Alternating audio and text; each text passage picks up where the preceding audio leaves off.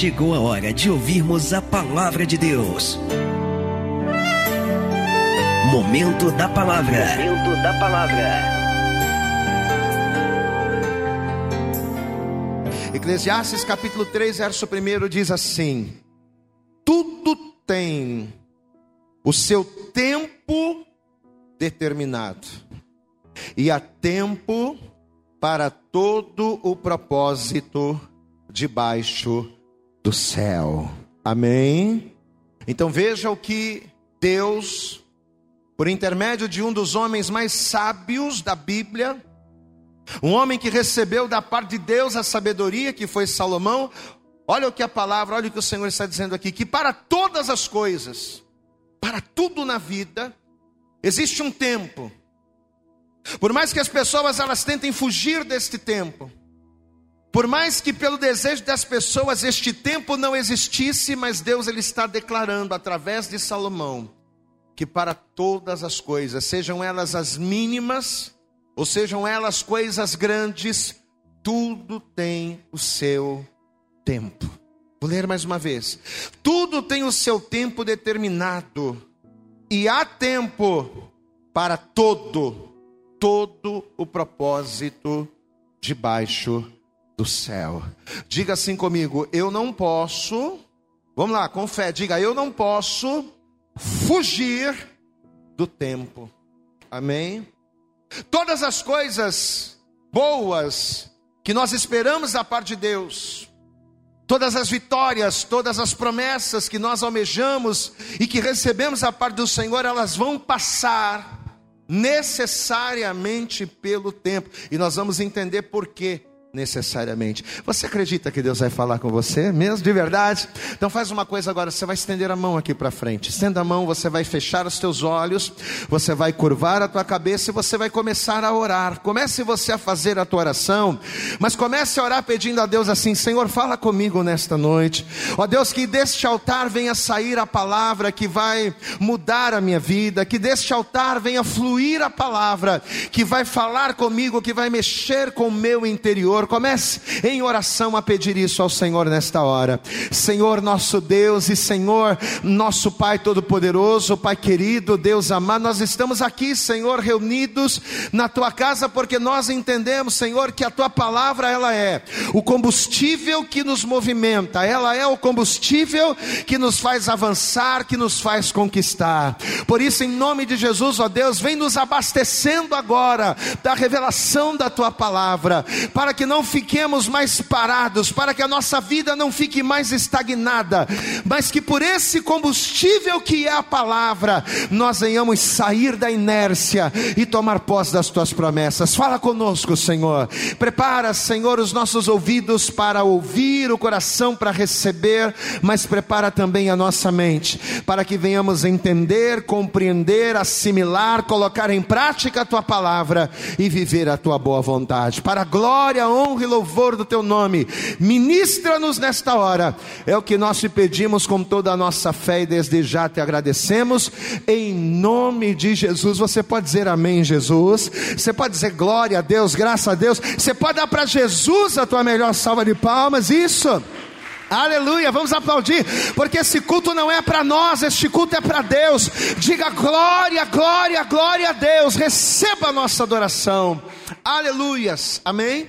Por favor, toma o teu assento. A partir de agora, como a gente costuma sempre pedir, procure não conversar, procure não se movimentar. Eu quero total atenção, quero a sua total atenção nesta noite. Olhe para cá, preste atenção. Eu quero começar essa mensagem de hoje trazendo para você algo que eu costumo chamar de pérola espiritual para que você guarde para o resto da tua vida. Pastor, o que é uma pérola espiritual? É uma preciosidade, é uma revelação que de Deus, da parte de Deus para as nossas vidas, que quando nós tomamos posse, ela torna-se muito preciosa para nós. Pastor, e que pérola espiritual é essa? Eu quero começar essa ministração dizendo o seguinte: que a palavra de Deus, mais do que um livro de ensinamentos, mais do que um livro de mandamentos ou um livro de experiências pessoais, a palavra de Deus é um livro de princípios estabelecidos por Deus. Amém, amados? É claro que a palavra de Deus ela traz experiências de homens e mulheres que obedeceram a Deus e foram abençoados, e de homens e mulheres que por não obedecerem foram frustrados. É claro, a palavra de Deus é um livro de experiências. A palavra de Deus é um livro de mandamentos, é um livro de ensinamentos, mas acima de tudo, e eu quero que você guarde esta informação. A palavra de Deus é um livro de princípios espirituais estabelecidos por Deus. Princípios esses que uma vez que nós conhecemos e uma vez que nós os seguimos, nos garantem promessas. Diga comigo, princípios. Vamos lá, vamos participar. Diga bem alto. Vamos lá, diga, princípios garantem promessas. Pastor, o que é um princípio? Um princípio é tudo aquilo que traz base. Um princípio é tudo aquilo que fundamenta por ser uma verdade absoluta. Então, tudo aquilo que fundamenta por ser uma verdade absoluta é chamado de princípios. O que são princípios espirituais? São bases espirituais, são alicerces, são verdades absolutas de Deus que geram promessas. Quando é que as promessas de Deus elas começam a se cumprir na vida de uma pessoa? Quando a pessoa ela aprende os princípios, ela descobre os princípios espirituais e quando essa pessoa ao descobrir coloca em prática. Os princípios de Deus estabelecidos pelo Senhor nas nossas vidas é o que faz com que as promessas de Deus se cumpram em nós. Eu vou te dar alguns exemplos práticos, simples, dentro da palavra para que você compreenda. Por exemplo, no Evangelho de Marcos, no capítulo 16, no versículo 16, quando Jesus estava prestes a ascender aos céus, Jesus ele vai virar-se para os seus discípulos e dentre uma das últimas informações que Jesus vai trazer, Jesus ele vai dizer o seguinte: aquele que crer e for batizado será o que, igreja? Ah, será o que? Salvo. Jesus ele vai liberar essa palavra sobre os discípulos. Vocês vão pregar a palavra, vocês vão ganhar almas, mas aquele que crer e for batizado será salvo. Olha só, o Senhor está trazendo uma promessa, mas esta promessa ela vem seguida de um princípio espiritual estabelecido por Deus por intermédio de Jesus que precisava ser obedecido. Então, por mais que a pessoa diga, eu tenho fé, por mais que a pessoa venha na igreja, por mais que a pessoa até leia a Bíblia, mas se ela tem fé, mas não batiza, o que, que está acontecendo? Ela está deixando de obedecer um princípio espiritual estabelecido por Deus. E uma vez que eu não obedeço, uma vez que eu não cumpro esse princípio, eu não alcanço a promessa. Então, por mais que a pessoa frequente a igreja, por mais que a pessoa ouça a palavra, por mais que a pessoa creia, mas se a fé dela não é suficiente a ponto de fazê-la obedecer o princípio de Deus, que é batizar, ela não vai tomar posse da promessa. Quem está entendendo, pastor, aqui? Amém? Mesma coisa que diz lá em João capítulo 6, verso 54. Jesus ele disse: Aquele que come da minha carne, aquele que bebe do meu sangue tem a vida eterna. E eu, diz o Senhor, eu o ressuscitarei no último dia. O que que Jesus está passando aqui? Mais do que uma informação, Jesus ele está trazendo um princípio espiritual. Um princípio espiritual da parte do Pai, por intermédio do Filho, que uma vez estabelecido nos garante promessas. Né? Jesus está dizendo: ó, não adianta você estar na igreja, não adianta você ouvir a palavra, não adianta você dizer glória a Deus e aleluia, mas não comer da carne, não beber do sangue. Porque se você não obedecer esse princípio, a promessa que vem depois dele, que é ter vida eterna e ressuscitar no último dia, esta promessa não vai se cumprir. Quem está entendendo, pastor? Então diga comigo assim: princípios. Diga bem, ó, vamos lá, vamos participar, gente. Vamos lá, diga: princípios estabelecidos geram promessas, amém? Mas por que, que nós estamos começando esta palavra, fazendo esse comentário? Por que, que a gente está iniciando essa mensagem falando acerca disso? Porque esse texto que nós acabamos de ler aqui em Eclesiastes 3, ele nos mostra claramente um princípio de Deus estabelecido para nós acerca do tempo. O tempo, segundo o que Deus está falando aqui por intermédio de Salomão, isso aqui na verdade é um princípio espiritual. Tudo, todas as coisas, sejam elas grandes ou pequenas, breves ou longas, todo o propósito debaixo dos céus precisa obedecer necessariamente um tempo, princípio. Nada do que nós formos fazer na vida, nada do que nós almejarmos na vida, nós conseguiremos sem o tempo. E eu preciso entender isso. Eu preciso compreender, eu preciso obedecer para que esse princípio estabelecido me gere as promessas que eu desejo. Você sabe que a primeira coisa importante para nós entendermos o recado de Deus por intermédio desta palavra é nós compreendermos o significado literal da palavra tempo. Para que o Espírito Santo pudesse me fazer entender a revelação, primeira coisa, o que, que é o tempo? Qual é a definição de tempo para nós? E segundo o que nós pesquisamos, se você quiser anotar, anote. Segundo o que nós vimos, o tempo, ele é um período contínuo no qual os eventos se sucedem.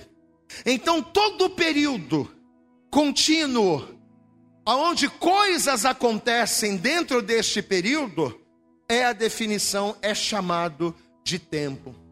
O tempo ele é a quantificação de momentos ininterruptos, ou seja, de momentos contínuos que levam para as coisas acontecerem. Então, tudo aquilo que leva períodos para acontecer, esse período entre os acontecimentos, o período entre acontecimentos é denominado, é chamado de tempo.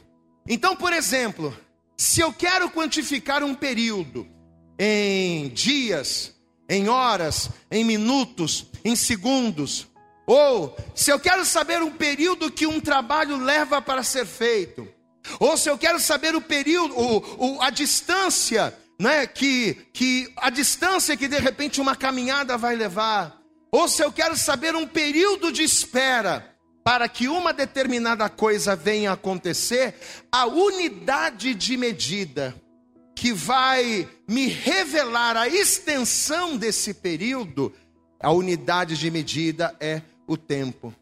Assim como quilômetros medem distâncias, assim como pés mede altura e profundidade, o tempo mede períodos. Repita comigo bem alto. Diga o tempo. Vamos lá, diga o tempo mede períodos. Então, quando o texto diz aqui, presta atenção. Quando o texto de Eclesiastes diz aqui, tudo tem o seu tempo determinado, o que, que ele está dizendo? Que para todas as coisas existe um período. Existe um tempo, existe um período determinado. Tudo tem o seu tempo determinado. E há tempo para todo e qualquer propósito debaixo dos céus. O que, que a palavra está nos afirmando com isso? Que tudo o que acontece no mundo dos homens, tudo o que acontece na terra dos viventes, tem um período determinado por Deus para acontecer e nada pode mudar isso. Glória a Deus, amados. As coisas elas vão acontecer dentro de um tempo, de um tempo determinado por Deus, e nada do que eu faça pode mudar esta verdade, porque é um princípio de Deus. Ainda que para algumas coisas o tempo seja mais extenso e para outros, para outras coisas menos extenso, Ainda que alguns levem um período maior e outros levem um período menor, todas as coisas, tudo dura alguma coisa. Todos têm um tempo de maturação. Você sabe o que significa isso? Um tempo de maturação, um tempo de amadurecimento, um tempo de desenvolvimento. Se eu vou realizar um se eu quero realizar um, um, sonho, se eu quero atingir um objetivo, entre o lugar em que eu estou e o objetivo que eu quero alcançar, existe um tempo de maturação. Existe um período de produção para que eu venha alcançar aquilo. é algo estabelecido por Deus, não tem como mudar. E tanto isso é verdade, tanto é verdade que logo depois que Salomão afirma, ele faz esta, ele libera esta palavra acerca do tempo, ele vai começar a dar exemplos de eventos que tem no tempo a base para que aconteçam. Vamos ver comigo aqui, Eclesiastes 3. Vamos voltar para a gente ler com calma. Eclesiastes, capítulo 3, versículo 1. Diz assim: preste atenção. Tudo tem o seu. Vamos lá, vamos participar. Vamos lá, dá glória, dá glória a Deus primeiro aí, vai, deixa eu ver. Aleluia, agora vamos participar, vai, diga. Tudo tem o seu tempo. Tudo tem o seu tempo determinado. E há tempo para todo o propósito debaixo do céu. Aí olha o versículo 2 que ele diz: Há tempo de nascer e tempo de morrer. Presta atenção aqui no pastor. Olha como é que ele começa dizendo: Há tempo de nascer. É claro que a gente sabe que algumas crianças nascem prematuras. Ou seja, elas nascem antes de um tempo determinado para o nascimento. Existem outras, e são poucos casos, mas existem, de crianças que passam um pouco do, daquele tempo. Mas existe um tempo modelo, um tempo padrão para que uma mulher venha dar a luz. Glória a Deus, igreja. Você nunca vai ver uma mulher dando a luz com um tempo muito maior, porque existe um tempo padrão para aquela situação. Há tempo de nascer. Uma criança não vai nascer com um ano, uma criança não vai nascer com um mês. Ela vai nascer dentro de nove meses, ela pode passar uma semana, ela pode adiantar uma semana, mas existe um período modelo, existe um tempo padrão para que isso aconteça, para que o nascimento aconteça. Há tempo de nascer, vírgula. Há tempo de morrer, mesma coisa. Depois que a, que a criança nasce, do seu nascimento até o dia da sua morte, existe um tempo. Um tempo determinado por Deus. Alguns morrem mais cedo, outros poucos conseguem ir além, mas existe um tempo determinado por Deus para a vida e para a morte. É isso que Deus está falando. Há tempo de nascer, há tempo de morrer, há tempo de plantar. Você não pega uma semente, olha para cá. Você não pega uma semente e lança na terra e imediatamente a semente dá fruto. Não. Você pega a semente e lança na terra. Mas entre a semente cair na terra e produzir frutos existe um existe um tempo que dependendo da espécime, que dependendo do tipo de planta vai demorar mais ou vai demorar menos que outras, mas para cada coisa, para cada planta, para cada animal, para cada pessoa, para cada situação, para todas as coisas, existe um tempo determinado por Deus. É impossível, olhe para cá, é impossível que uma planta nasça, ou que uma pessoa morra, fora do tempo ou além do tempo. É impossível, porque é determinado por Deus. É impossível isso acontecer. É impossível que crianças se tornem adultas ou que as estações do ano venham antes ou depois do tempo determinado por Deus. Não acontece. Elas vão acontecer obedecendo o princípio de Deus, o tempo de Deus para todas as coisas. Em outras palavras, resumindo, é impossível, gente, que situações comecem e terminem fora do tempo. E sabe por quê? Porque o tempo determinado por Deus faz parte do ingrediente para que todas as coisas aconteçam. O tempo, ele faz parte do ingrediente para que vitórias aconteçam, para que situações se realizem. O tempo faz parte. Às vezes a pessoa ela acha que para Deus curar, para Deus restaurar, para Deus fazer, ela só precisa de fé. É claro que a fé é importante, porque a fé é o firme fundamento das coisas que, não, que nós esperamos, ela é a prova das coisas que não vemos. Fé é algo fundamental, mas não é só de fé que o sobrenatural precisa. Mas o sobrenatural de Deus, além de fé, além de fidelidade, além de obediência, além de você guardar a palavra, ele também precisa de tempo. Amém, amados? Diga comigo: o tempo Diga bem alto: o tempo determinado por Deus faz parte do ingrediente para que as coisas aconteçam. Você quer ver uma coisa para você entender? Imagine um profissional, um prestador de serviços. Você vai procurar um prestador de serviço. Vou pegar o exemplo da minha esposa, né? Até dei esse exemplo de manhã, que a minha esposa trabalha com encadernação, essas coisas. Aí a pessoa liga para ela, poxa, eu queria fazer um plano, eu queria fazer uma agenda. Aí ela vai dar um orçamento. Como é que ela faz? Como é que ela faz para dar um orçamento do serviço dela? Ela vai pegar quanto que ela gasta de folha, quanto que ela gasta de papel, quanto que ela gasta de, de, de, papelão, quanto que ela gasta de espiral, quanto que ela gasta de cantoneira. Ela vai pegar quanto que ela gasta de tinta na impressora e ela também vai, vai, vai pegar o tempo. Ela vai pegar, peraí, quanto tempo eu vou gastar? Quanto tempo de trabalho eu vou ter que gastar para confeccionar isso aqui? Quem está entendendo, pastor? Diga glória a Deus. O tempo faz parte do ingrediente para que o trabalho seja realizado. Então, na hora de fechar um orçamento, ela não vai fazer o orçamento só do papel ou só da tinta, mas ela também vai fazer do tempo.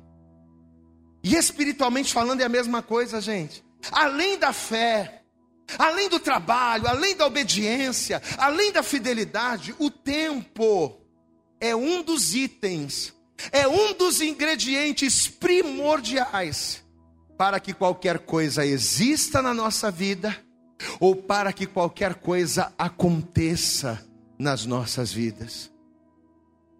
Só que apesar de e apesar de muitos verem isso como um problema, porque a pessoa que é ansiosa, por exemplo, ela vê isso como um problema, né? O tempo fazer parte de todas as coisas é um problema para a pessoa que é ansiosa para a pessoa que não consegue esperar, para a pessoa que é impaciente, né? Para a pessoa que é impaciente é terrível, porque, puxa vida, então quer dizer que o meu milagre, quer dizer que a minha vitória, quer dizer que a minha bênção, que a minha restauração, além da fé, além da fidelidade, além de eu buscar a Deus, depende do tempo, depende. Para muita gente isso é ruim. Só que lendo a palavra e mergulhando na revelação de Deus, eu percebi que o tempo fazer parte de todas as coisas é uma boa notícia, amém, amados? E por que, que é bom o tempo fazer parte das coisas? Porque se nós somos obrigados a esperar o tempo de Deus, sabendo que o tempo foi estabelecido por Ele, diga glória a Deus.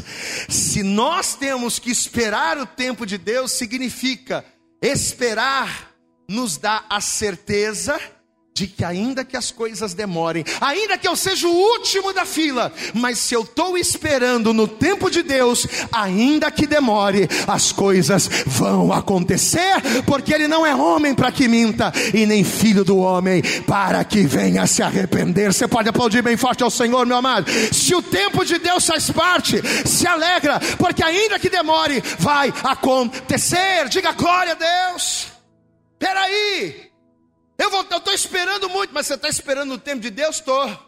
Então, glória a Deus, eu estou esperando. Então, uma coisa eu tenho certeza: não sei quando, não sei que dia, não sei a que horas, não sei a que momento, mas se eu estou no tempo de Deus, eu posso ser o último da fila. Mas eu sei que eu vou ser atendido e Deus vai me abençoar.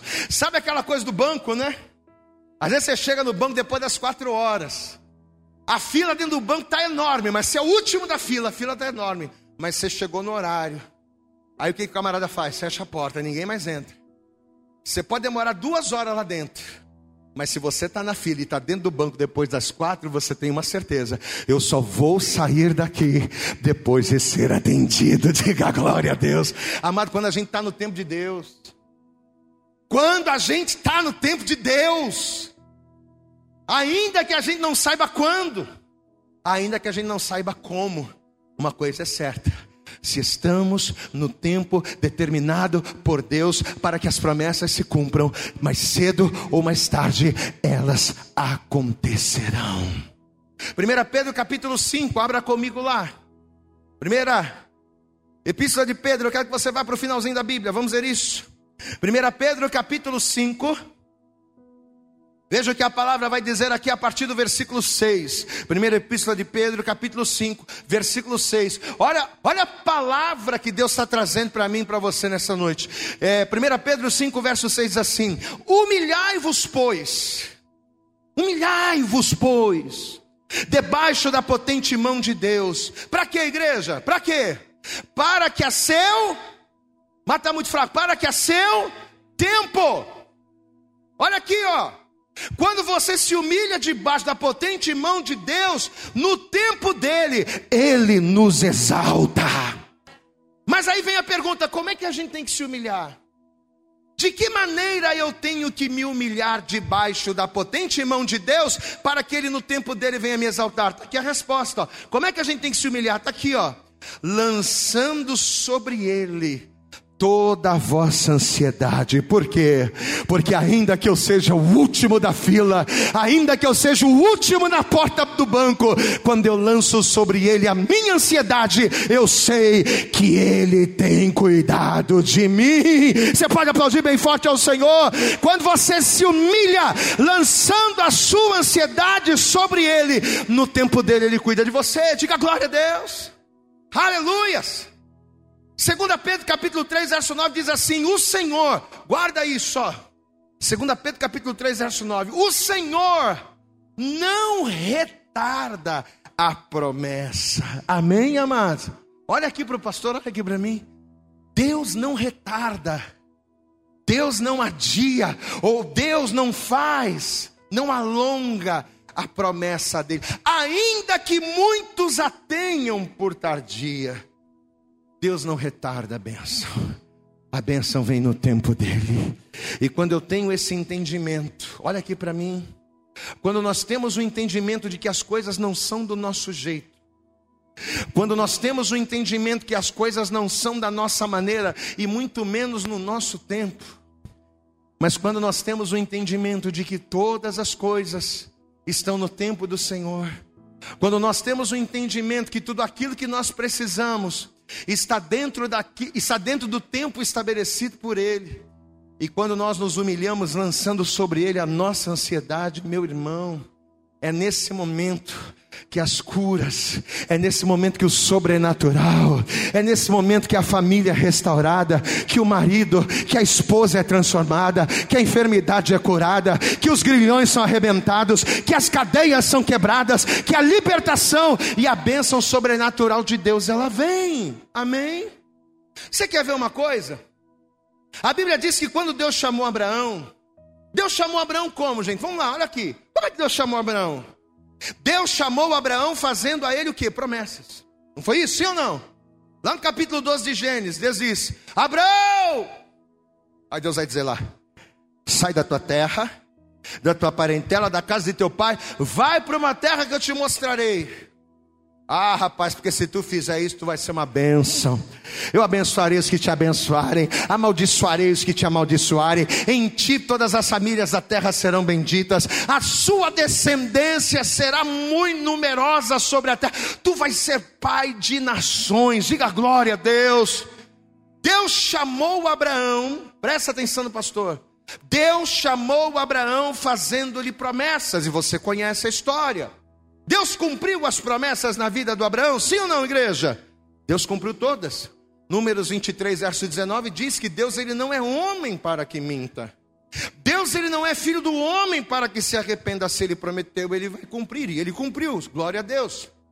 Só que o que o Abraão não contava, e é o que muitos de nós também não contamos, é que o tempo, ao contrário do que muitos pensam, ele é parte da matéria-prima de Deus para que as coisas aconteçam. Diga comigo, o tempo, vai, diga comigo, o tempo é parte da matéria-prima de Deus para que as coisas aconteçam. Ou seja, o tempo faz parte do processo de Deus na minha vida, amém? Para que Deus Entenda isso, preste atenção.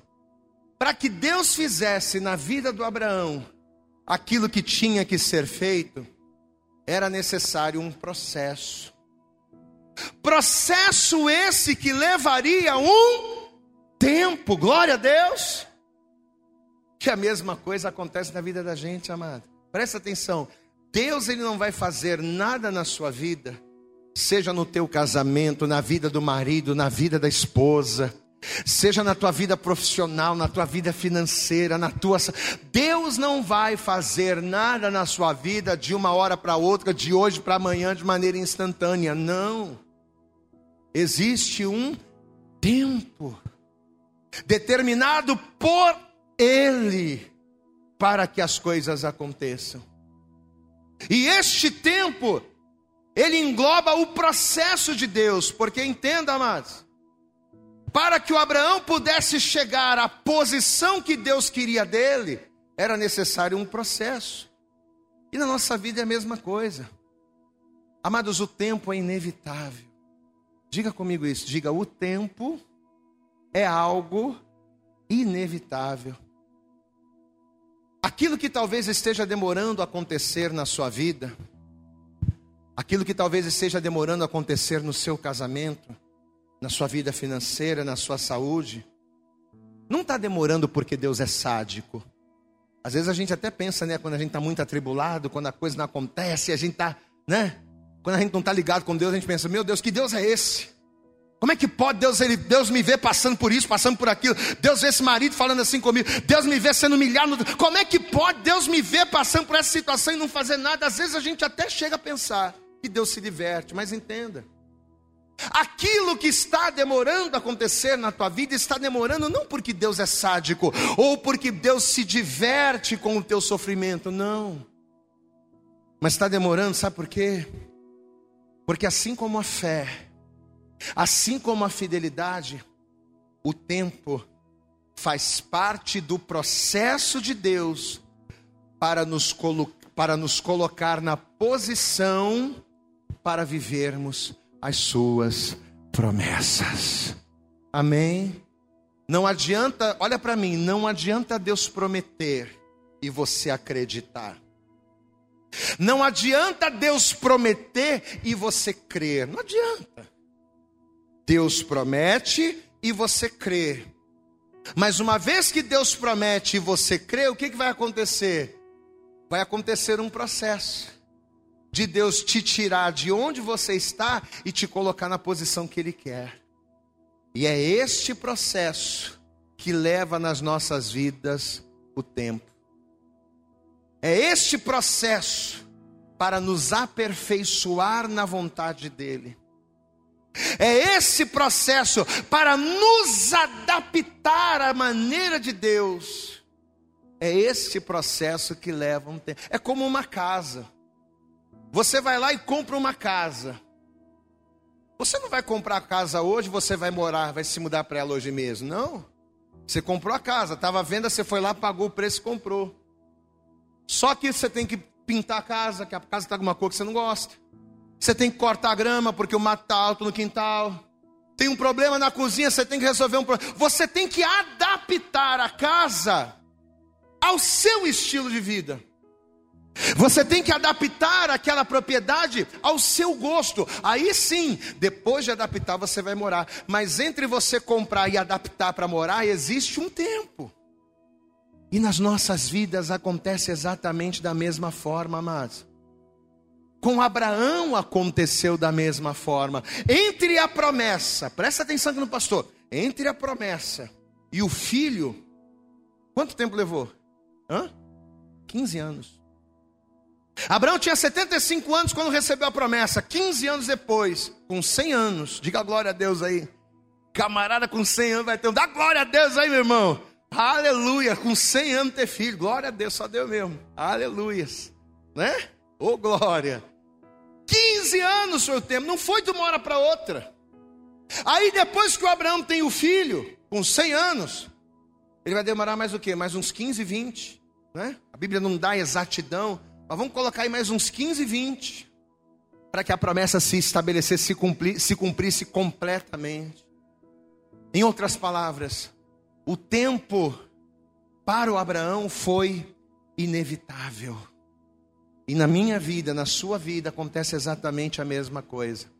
Deixa eu te entregar uma outra pérola. Quem aqui quer receber uma Você vai sair daqui rico nessa noite. Glória a Deus, amado. Eu já te dei uma pérola na introdução. Vou te dar. Quem quer receber outra pérola aqui? Diga glória a Deus. Eu vou te dar uma pérola espiritual que eu quero que você guarde para sempre na sua vida. Deus nunca vai te abençoar sem antes te aperfeiçoar. Posso ouvir seu glória a Deus aí? Amém? Deus nunca vai te abençoar sem primeiro te aperfeiçoar, ou seja, sem primeiro colocar você na posição que Ele quer sem primeiro adaptar você àquilo que Ele quer. Pastor, e por que não? Por que que para me abençoar, Deus ele tem que me aperfeiçoar? Porque se Ele te abençoar sem te aperfeiçoar, meu irmão, se Ele te abençoar sem que você esteja pronto, aquilo que era para ser bênção na tua vida vai se transformar em maldição. Se Ele te abençoar sem te aperfeiçoar, você vai pegar aquilo que era para ser bênção e vai transformar em morte na sua vida. Só que todo aperfeiçoamento leva tempo, glória a Deus. Por isso que o salmista Davi, num dos salmos mais conhecidos da Bíblia, lá no Salmo 40, o que, que o salmista Davi falou lá? Hã? Ele diz lá no versículo 1 do capítulo 40. Esperei no Senhor. Glória a Deus, igreja. Foi isso que Davi disse? Esperei no Senhor e ele se inclinou para mim. Foi isso que ele disse, sim ou não? Não basta apenas esperar. Mas como eu espero o tempo de Deus na minha vida? Como é que nós estamos esperando o tempo de Deus? O que que a gente está fazendo no processo de aperfeiçoamento de Deus? Hum? Porque milagre todo mundo quer, né? Maridinho transformado, esposazinha transformada, emprego top, carro do ano, conta bancária cheia, todo mundo quer bênção. Mas para esperar esse tempo, o tempo do aperfeiçoamento acontecer, como é que a gente está esperando? O que, que a gente está fazendo? Hã? Sabe o que, que Davi disse aqui? Eu esperei, mas não esperei murmurando ou reclamando. Não esperei reclamando da vida, ou maldizendo a Deus, ou virando as costas para Deus. Não, eu esperei, mas eu esperei com paciência no Senhor, no tempo dele, e ele se inclinou para mim e ouviu o meu clamor. Você pode aplaudir bem forte ao Senhor, meu amado. Não é de qualquer maneira que esperamos o tempo do processo de Deus na nossa vida. Eu tenho que esperar com paciência. Aleluias. Amém. Não adianta a gente querer a bênção, tirando o fator tempo da equação, não. Há muito tempo que eu não estudo isso, mas na escola eu aprendi, né? Era divisor, dividendo, consciente e resto. Quem lembra disso aqui? Levanta a mão aí da glória a Deus, né? Divisor, dividendo, consciente, resto, né? Mas eu não posso tirar da equação o tempo. O tempo faz parte de toda. Pastor, por que a gente não pode eliminar o tempo? É muito simples. Porque toda bênção requer processo.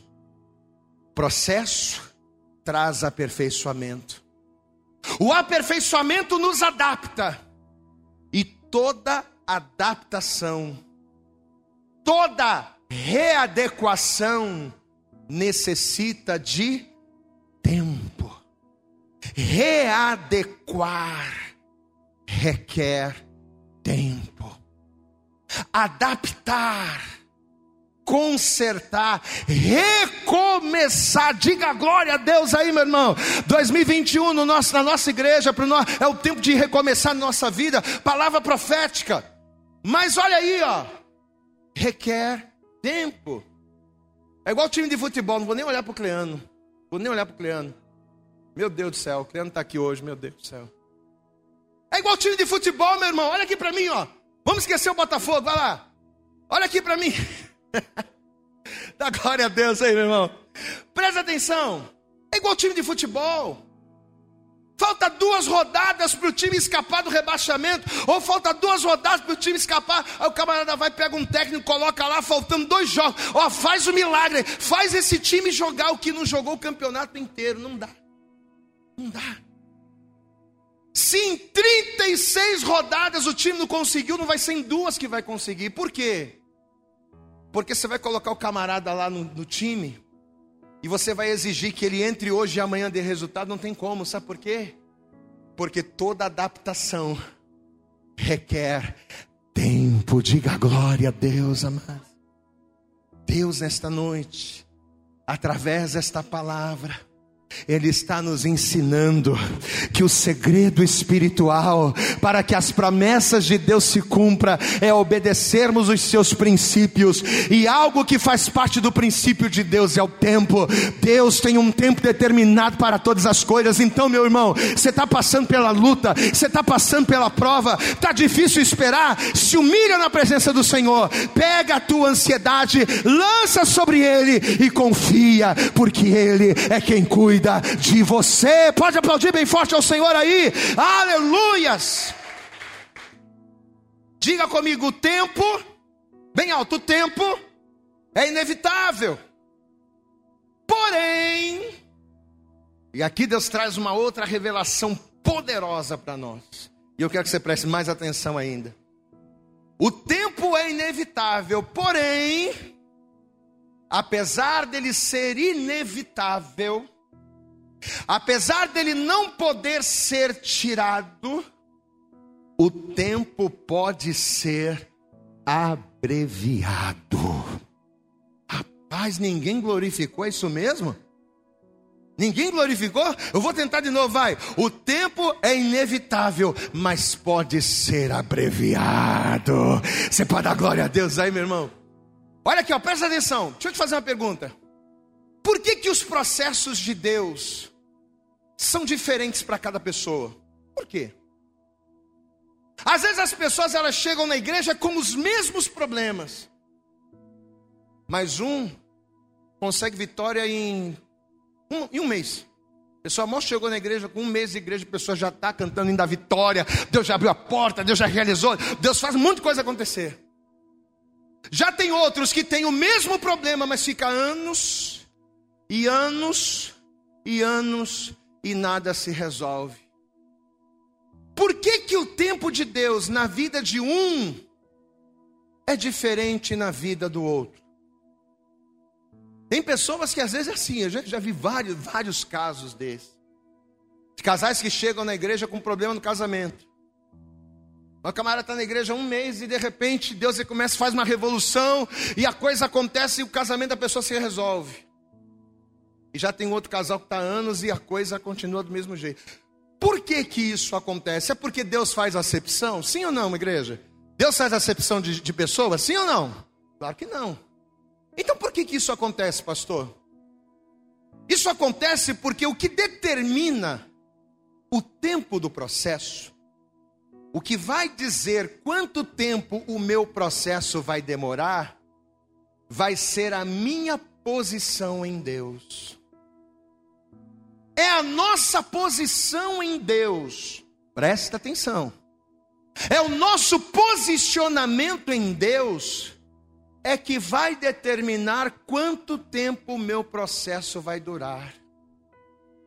É quão longe ou quão perto nós estamos da vontade de Deus é que vai definir se o que Deus precisa fazer na minha vida vai durar muito tempo ou se o processo vai ser mais rápido. É igual a nossa posição na terra. Por exemplo, a gente está aqui no Brasil, agora são 8h20.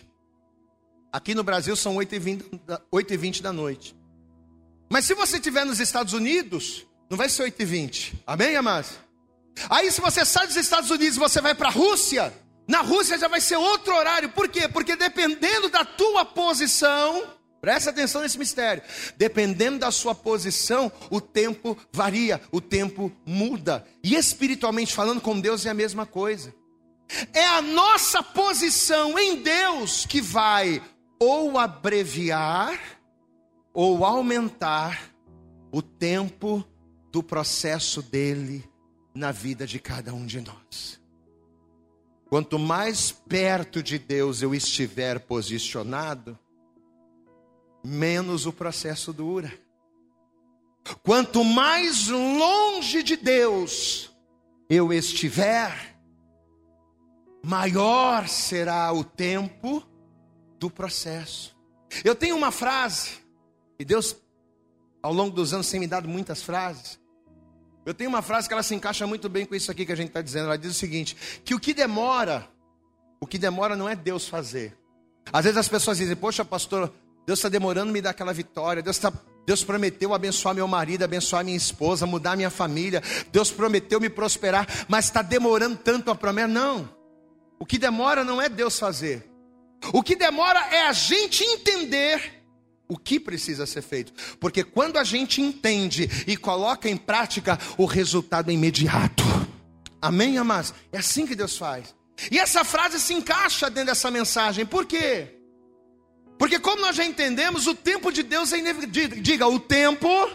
Vamos lá, diga, o tempo é inevitável. Isso a gente já entendeu. Só que esse tempo não é um tempo fechado, como o tempo de uma árvore para nascer, para dar fruto. O tempo de Deus na nossa vida não é um tempo fechado, como o tempo de uma criança nascer. Não. O tempo de Deus na nossa vida o tempo de Deus para que a vontade dele se estabeleça em nós vai variar de acordo com a posição do quão posicionados nós estamos nele. Amém? Tem pessoas que basta uma palavra. Uma palavra, a pessoa às vezes chega na igreja toda torta, toda quebrada, longe de Deus, toda fora da posição. Aí a pessoa ouve uma palavra. Aquela uma palavra que ela ouve é o suficiente para a vida dela mudar. Glória a Deus, amado. Eu já conheci pessoas assim. Pessoa que chegou na igreja, pessoa toda zoada, toda escangalhada no mundo. Aí a pessoa vem na igreja. Uma palavra que a pessoa viu. A pessoa vai, levanta, entrega a vida para Jesus. Ela diz: Não, já vou me batizar. A pessoa já se batiza, começa a cumprir a justiça de Deus, começa a caminhar. E rapidamente as coisas acontecem. Por quê? Porque bastou uma palavra para a pessoa se posicionar. Tem pessoas que meia palavra já basta, né? Não tem aquele ditado que para que bom entendedor meia palavra já basta? Pois é, tem pessoas que não precisam nem ouvir a palavra. Às vezes um louvor. Quantos e quantos testemunhos eu já vi de pessoas passando na rua ouvindo louvor? A gente tocando, né? Cantando. E a pessoa passa na rua, escuta um louvor. A pessoa entra na igreja por um louvor, não ouviu nem a palavra, um louvor que a pessoa ouviu. A pessoa entra na igreja, entrega a vida para Jesus e a vida da pessoa muda. Por quê? Porque para bom entendedor, uma palavra basta. Meia palavra basta. Só de ouvir um louvor, a pessoa se quebranta. Só que, infelizmente, na nossa geração, a grande maioria das pessoas são pessoas que não ouvem. Por mais que Deus fale, por mais que Deus mostre, por mais que Deus desenhe, as pessoas não ouvem, as pessoas resistem, as pessoas relutam. E quando você resiste à palavra de Deus, o que, que acontece? Você está dificultando o processo. Glória a Deus, amado. Lembra do processo? Quando Deus fala com você e você não ouve, você está dificultando o processo. E o que, que acontece quando você dificulta o processo? O tempo aumenta. Porque quanto mais você dificulta o processo, mais você se afasta de Deus. Quanto mais afastado de Deus você se posiciona, mais tempo vai gastar. E é isso que acontece na nossa vida. Olha aqui, meu irmão. Você que está aqui na igreja, você que nos assiste pela internet, entenda isso de uma vez por todas. Talvez você está aqui ouvindo essa palavra, e pelo fato de Deus ter feito tantas promessas que ainda não se cumpriram, pelo fato de Deus ter feito tantas promessas que ainda não aconteceram, talvez você tenha andado frustrado, Talvez você tenha andado desanimado, talvez você tenha andado decepcionado com Deus. Só que às vezes a gente fica decepcionado com Deus, quando na verdade Deus não tem culpa. A culpa não é de Deus, a culpa é minha. Glória a Deus, amado. Se a promessa na vida da minha família está demorando, a culpa não é de Deus, a culpa é minha. Se a promessa de Deus na minha casa, na minha vida financeira, na minha vida profissional não está demorando, está demorando, a culpa não é de Deus, a culpa é minha.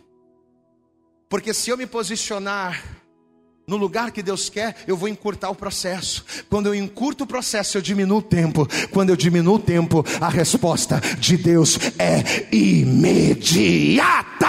Aplauda bem forte ao Senhor. A promessa de Deus é imediata. Quando você se coloca na posição dEle. Deuteronômio capítulo de número 8, o que, que a palavra de Deus diz lá? Que Deus levou Israel para o deserto. E uma viagem que deveria ser de meses demorou quanto tempo? 40? 40 anos. Uma viagem que era de meses demorou 40 anos. Mas por que, que Deus fez isso? Ele mesmo responde lá em Deuteronômio 8: E te levou para o deserto, e te humilhou e te deixou ter fome, para quê? Para que você entendesse para que através deste processo na tua vida de deserto, de escassez, você entendesse que nem só de pão viverá o homem, mas de toda a palavra que sai da boca do Senhor. Amém? Israel entendeu? Sim ou não? Entendeu? Claro que entendeu. Tomar posse da terra, entrar na terra prometida. Israel entendeu que nem só de pão vive o homem. Israel entendeu. Mas levou quanto tempo? 40 anos. Ou seja, 40 anos foi o tempo que o processo de Deus levou. Enquanto eles não entenderam, enquanto eles não ficaram prontos, enquanto eles não se permitiram ser aperfeiçoados por Deus no processo, a coisa não aconteceu. Olha aqui para mim. Enquanto você, olha aqui para mim, olha para mim. Enquanto você não entender que precisa curar os teus sentimentos em Deus, você vai continuar vivendo relacionamentos frustrados. Enquanto a gente não entender que precisa ser fiel a Deus, nós vamos continuar vivendo uma vida financeira mirrada. Enquanto a gente relutar, porque Deus fala, Deus ensina, Deus ministra, mas a gente reluta. Pois é, enquanto você insistir em relutar contra a vontade de Deus, a tua vida não vai sair do lugar. Enquanto, e quanto mais você reluta, quanto mais você resiste, quanto mais você se afasta das verdades de Deus, mais o tempo do processo aumenta. Porém, uma vez que você entende, diga glória a Deus. Quem está entendendo essa palavra, levanta a mão. Uma vez que você entende, uma vez que você ouve e se achega a Deus, sabe o que, que Deus faz? Deus abrevia o tempo da tua promessa. Deixa eu contar uma história para você, já estamos caminhando para o fim. Mas olha para cá, presta atenção. A Bíblia diz que Jesus amava Lázaro. Na verdade, Jesus amava Lázaro, Jesus amava Maria e Jesus amava Marta. Porém, apesar de Jesus amar aquela família, conta a história, que mesmo sabendo da enfermidade de Lázaro, Jesus vai demorar para chegar lá. Jesus não vai chegar imediatamente no momento em que Lázaro estava enfermo, não.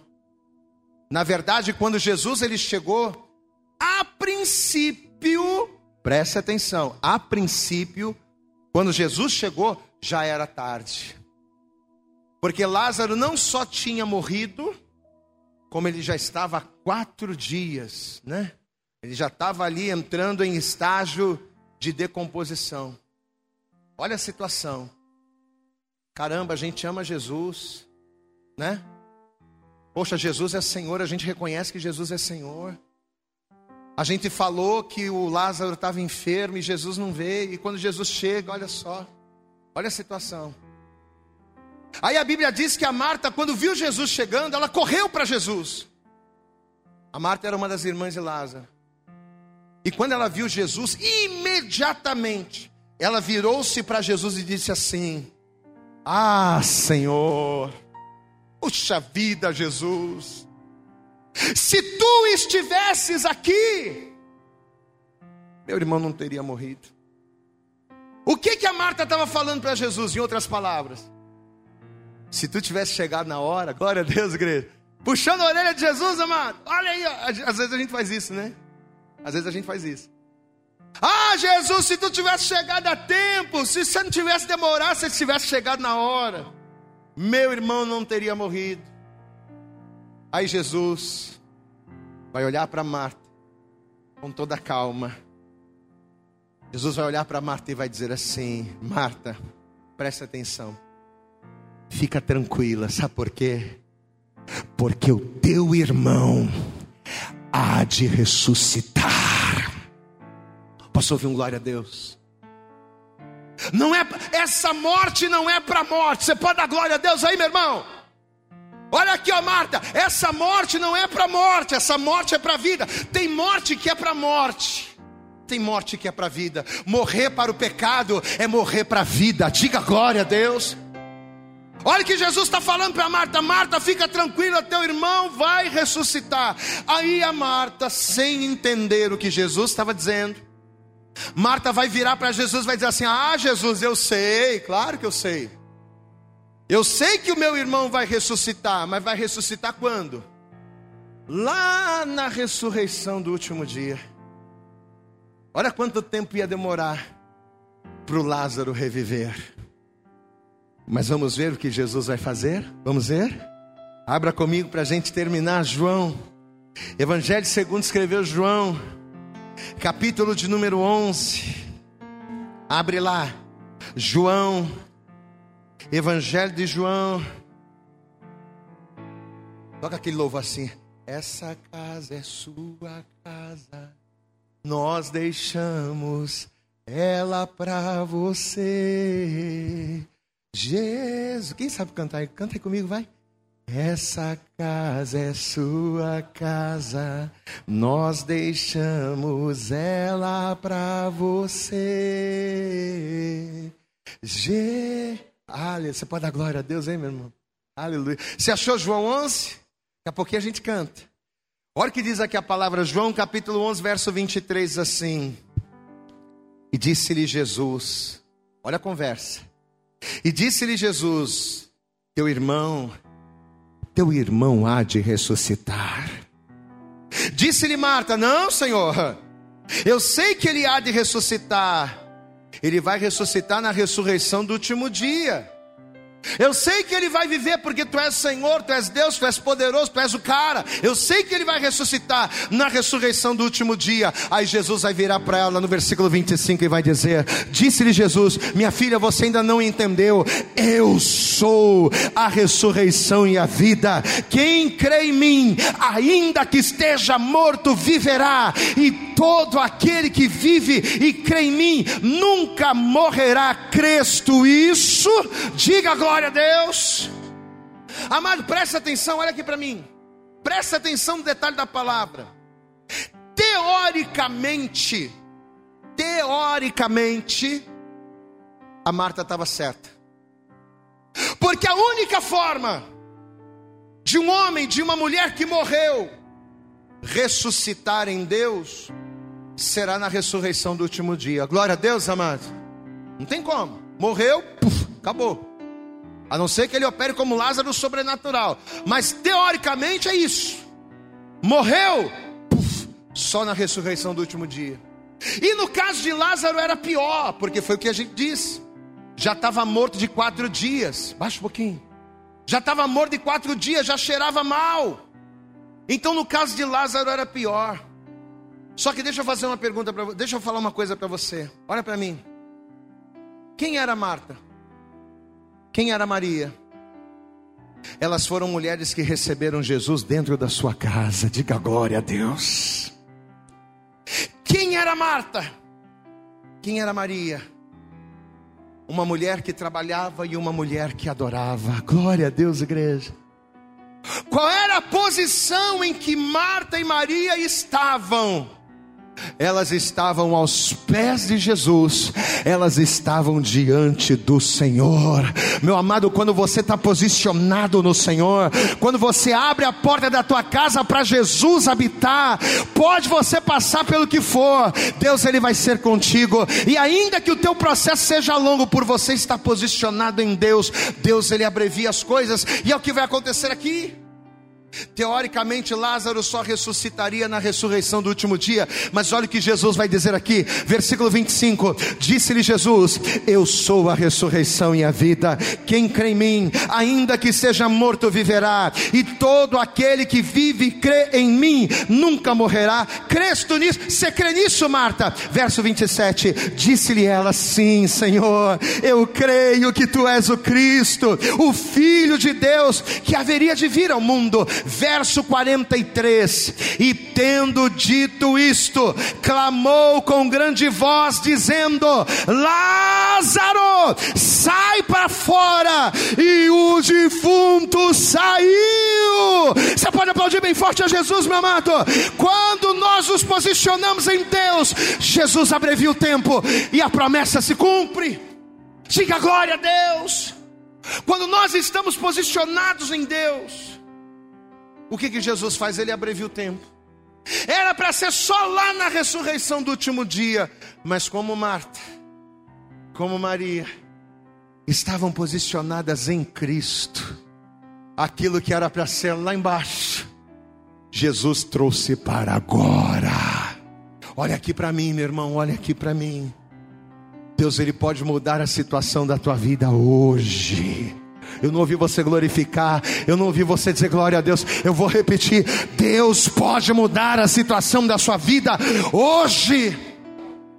Aquilo que teoricamente poderia demorar anos e anos e anos para acontecer, Jesus pode abreviar e fazer acontecer agora. Mas para que isso aconteça, o que, que, o, que, que o Senhor requer de nós?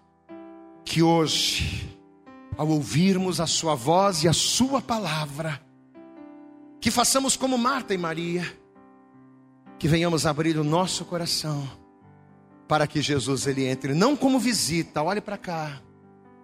Porque na vida de muita gente Jesus habita, mas não como Senhor, como visita, né? A pessoa abre o coração para Jesus, ela abre a vida. Jesus pode vir. Mas como é que, como é que a gente recebe visita? Visita não tem liberdade, né? Visita está ali para visitar. Ela senta ali, senta ali na sala, a gente vai, serve a visita, dali ela levanta e vai embora. Jesus não quer ser visita dentro da sua casa. Jesus ele quer ser Senhor da sua casa. Essa é a posição que eu preciso estar para que o tempo de Deus na minha vida seja abreviado, para que o processo de Deus na minha vida seja encurtado, porque o processo de Deus é para quê? É para me aproximar de Jesus, mas se eu já estou aos pés dele, meu irmão, o sobrenatural vai acontecer. Quantos aqui recebem essa palavra no seu coração e na sua vida? Diga glória a Deus. O que vai determinar quanto tempo esta luta vai continuar o que vai determinar quanto tempo a tua bênção ainda vai demorar. O que, vão, o que vai determinar o tempo de Deus na tua vida é aquilo que você escolher fazer hoje. Você está disposto a fazer uma escolha? Você está disposta a fazer uma escolha hoje? Amém? Glória a Deus. Deixa eu pedir a você, se coloque de pé, por favor. Se coloque de pé. E assim que você se colocar de pé, eu quero pedir a você, por favor, dê para Jesus nesta hora a tua melhor, mas você vai fazer o teu melhor, isso. Abre aí a tua boca e diga: glória a Deus. Aleluia. Eu acredito que essa mensagem falou poderosamente com você. Mas se você acredita que ela pode ajudar também uma outra pessoa que você gosta, ama ou admira, mande para ela. Compartilhe o link ou convide essa pessoa para seguir o nosso podcast. E creia que fazendo isso, ainda que não seja você a ministrar, além de nos ajudar, você estará cumprindo o ID de Deus. Deus abençoe você e até o nosso próximo conteúdo.